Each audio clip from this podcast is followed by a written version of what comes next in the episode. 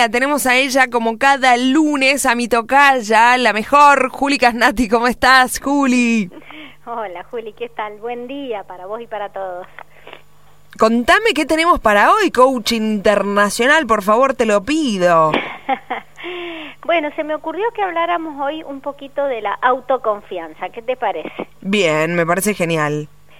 Bueno, antes de hablar de la autoconfianza, habría que hablar de otra palabrita, que es la confianza. Claro. Porque la autoconfianza se deriva de la autoconfianza se deriva de la confianza. Entonces, bueno, primero, ¿qué, qué entendemos por confianza? Hablemos de la confianza en otros que nos va a resultar más fácil entenderla cuando estamos confiando en un otro y después de ahí lo derivamos a nosotros mismos. Sí.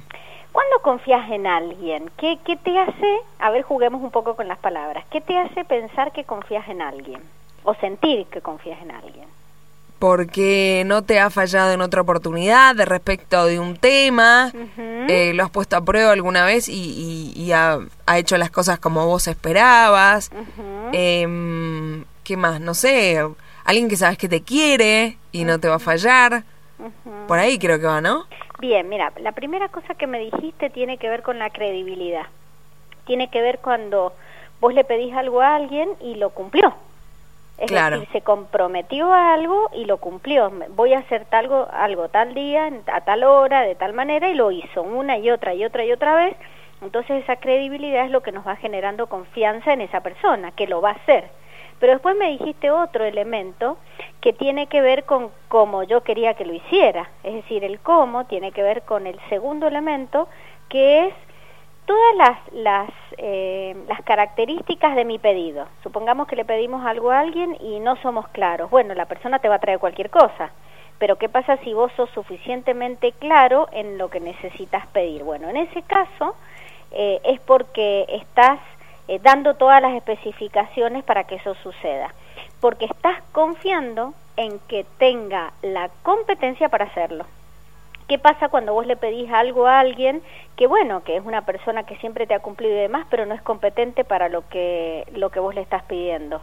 Y bueno, al final de cuentas te va a traer cualquier cosa, entonces ahí se rompe la confianza, pero no es porque la persona está mal, es porque vos le estás asignando a esa persona algo para lo cual no es competente. Entonces va a dejar de ser confiable no por esa persona, sino porque vos te equivocás en asignarle a esa persona eso que le has pedido. ¿Me, va siguiendo? Perfecto. Es decir, que el segundo elemento tiene que ver con la competencia que tiene esa persona para hacer lo que vos necesitas.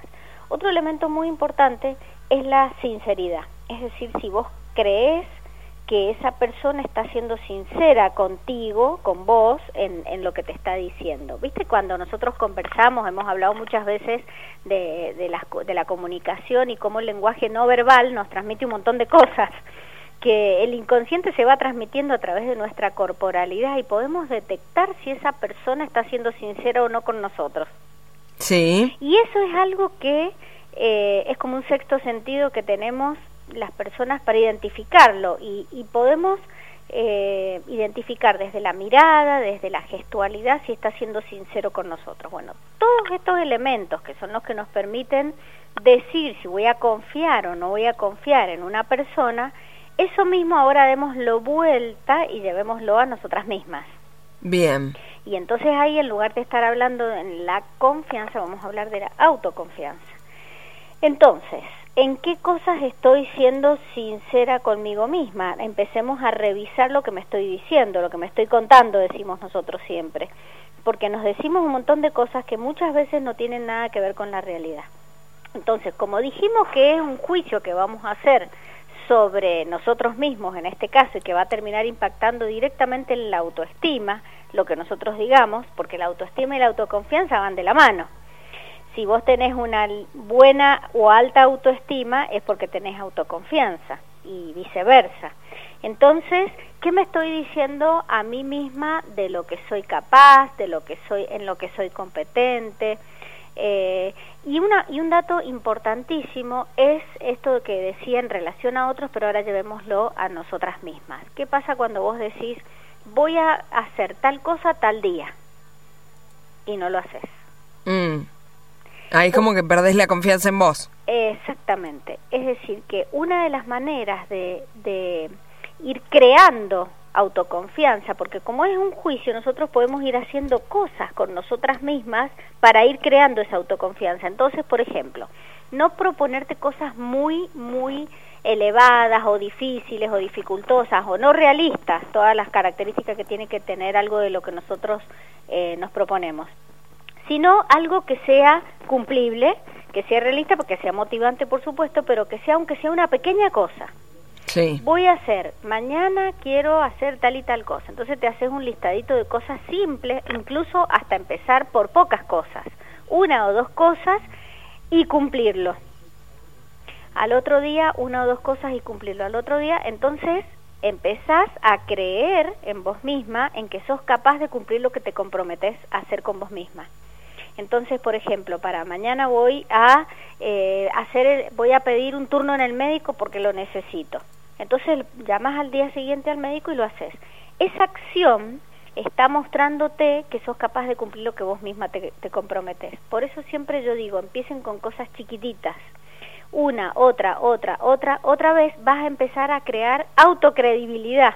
Es decir, ah, lo que me propongo lo cumplo. Pero en esas cosas que te propones, tenés que asegurarte que, que las vayas a poder hacer y que no sean muchas, como te digo, pero además específicamente qué es lo que querés hacer. Porque a veces nos proponemos cosas que son tan genéricas o tan generales que después no tenemos forma de saber si lo logramos o no lo logramos. Entonces, ¿qué cosa voy a proponerme conseguir de acá a tanto tiempo? El tema del tiempo lo hemos hablado muchísimas veces también, es importante, porque suponete que vos decís, bueno, quiero eh, hacer un curso de inglés, pero no decís cuándo lo querés hacer, ni con qué profundidad, ni para qué lo querés hacer. Es decir, ponerle conciencia específicamente qué es lo que querés y cuándo lo vas a hacer. Bueno, en el mes de eh, noviembre voy a empezar un curso de inglés porque quiero rendir en tal fecha un examen internacional, no sé qué cosa. Es decir, generar un plan con fechas, con hitos y bien especificado. De esa manera vas a, eh, por supuesto, si es cumplible y realista, no una cosa que sea absolutamente inalcanzable. ¿Me seguís? Sí, sí, totalmente. Bien. Y la otra cosa que también es muy importante dentro del ámbito de la autoconfianza, pensando que es un juicio que hacemos sobre nosotras mismas, es en qué dominio lo estamos haciendo, porque muchas veces todos caemos en el error de las generalizaciones. Y eso es lo peor que podemos hacer para nuestra confianza. Es decir, o nuestra autoconfianza. Es decir, no soy capaz para, eh, qué sé yo, generar eh, un buen proyecto. Imagínate si vos te estás contando esa historia, que no sos capaz para generar un buen proyecto. ¿Qué significa? Que no sos, no sos capaz de generar ningún proyecto de ninguna característica con que con personas, sola, en relación a que, bueno, quizás no sos capaz todavía de generar un proyecto financiero con, eh, qué sé yo, 10 personas, por decir cualquier cosa. Pero sí sos capaz de generar eh, el ordenamiento de tus cuentas financieras durante un mes personales Ah, pero entonces no significa que no tenga nada que ver, que no sepa hacer nada en relación a la finanza, significa que no sé hacer eso. Claro. Pero esto sí lo sé hacer, ¿entendés? Claro, y, también te pasa que, por ejemplo, el otro te dice, eh, vos sos mala en esto, y como uno sabe que es malo en eso, es como que decís, bueno, sí, tiene razón, pero cuando te dice que sos mala en una cosa que vos sabes que sos buena, es como que, eh, a ver, te lo digo porque se me vino a la mente cuando, cuando uno no se tiene confianza en uno mismo en ciertos aspectos. Por ejemplo, qué sé yo, me decís, vos no sos, eh, no sé, buena deportista. Y bueno, yo ahí me quedo callada porque sé que, que tiene razón, pero por ahí me lo está diciendo sin conocerme y yo me, me autoconsidero así, entonces me me pongo en, en, lo que me está diciendo el otro, que por ahí es mucho más profundo, ¿no? Y a veces en otras cosas en las que por ahí el otro no me conoce y me dice no sos bueno en tal cosa y yo sé que sí, ahí como que tengo la seguridad eh, y, puedo retrucarle, digamos. Pero en lo otro como que me, me bajoneo, ¿me entendés lo que te quiero decir? Sí, sí. Y fíjate, primero que nada, ¿quién es la otra persona para decirte en qué sos bueno o mala vos? Por empezar. Pero supongamos que vos le das la autoridad para que te haga ese tipo de juicio. Sí. Entonces el tema es ¿Qué haces vos con eso? Entonces, una de las maneras de romper los juicios es con preguntas como hacemos en coaching, porque todo esto que estamos hablando siempre tiene que ver con el entrenamiento mental. Es decir, nosotros vamos a desarrollar nuestra confianza y nuestra autoconfianza entrenándonos mentalmente, distinguiendo en el lenguaje todas estas cosas que estamos diciendo. Entonces, bueno, por eso, ¿por qué traigo esto? Porque cuando se hacen juicios, vos le tenés que dar la autoridad al otro para que te haga ese juicio. Pero supongamos que vos se la das, porque es una persona en la que vos considerás que eh, es importante su opinión, ¿no? Bueno, cuando el ejemplo que vos me traes de no sos buena en los deportes, fíjate que es una generalización, Juli. ¿Cómo? ¿En, ¿En qué deportes no soy buena? no soy, de, no soy buena en ningún deporte o no soy buena en el tenis. Ah, bueno, no soy buena en el tenis. Es verdad, no soy buena en el tenis. ¿Por qué no soy buena en el tenis? Y bueno, porque nunca fui a practicar, porque nunca tomé clases. Es verdad, no soy buena en eso. Y no tiene nada de malo. El tema es, ¿qué querés hacer vos con eso? Claro, por ahí... ¿Qué lo... te genera lo que la otra persona te dice? ¿Cómo te maneja la autoestima? Porque por ahí uno se siente como... A ver, si ponemos una tabla de puntaje del 0 al 10, uno se siente un 2 en algún tema, entonces decís, bueno, sí, tienes razón, soy un 2. Pero por ahí te sentís un 10 en otro tema y te está diciendo que sos un 2 y decís, no, pará. Y ahí es como que tenés eh, la, la fuerza, la valentía para, para discutirle sobre eso, pero en otros casos te bajonea. Claro, en realidad eh, depende de, de, lo que a vos te pase con lo que te están diciendo. Cuando lo primero que nada, lo primero, al saber que es un juicio, por eso tenemos que distinguir. Si es un juicio, hay que preguntar hechos. Entonces, suponete que vos decís, bueno, a ver, ¿en qué te basás para decirme que soy mal en eso? Por ejemplo, ¿qué hechos te muestran que yo sé? ¿Cuándo viste que yo fui mal en eso? Es decir, una de las formas más eh, maravillosas de romper ese tipo de generalizaciones es con preguntas. Entonces, eh, como te dije recién, los hechos son los que van a validar si lo que te está diciendo es así o no. Entonces, es decir, a ver, contame, ¿cuántas veces me viste eh, haciendo eso mal? Y bueno, no, no, te va a decir la otra persona. Y una vez, ah, me viste una vez. Y por una vez que me viste que no me salió bien eso, vas a decir que yo no soy buena en eso. Claro.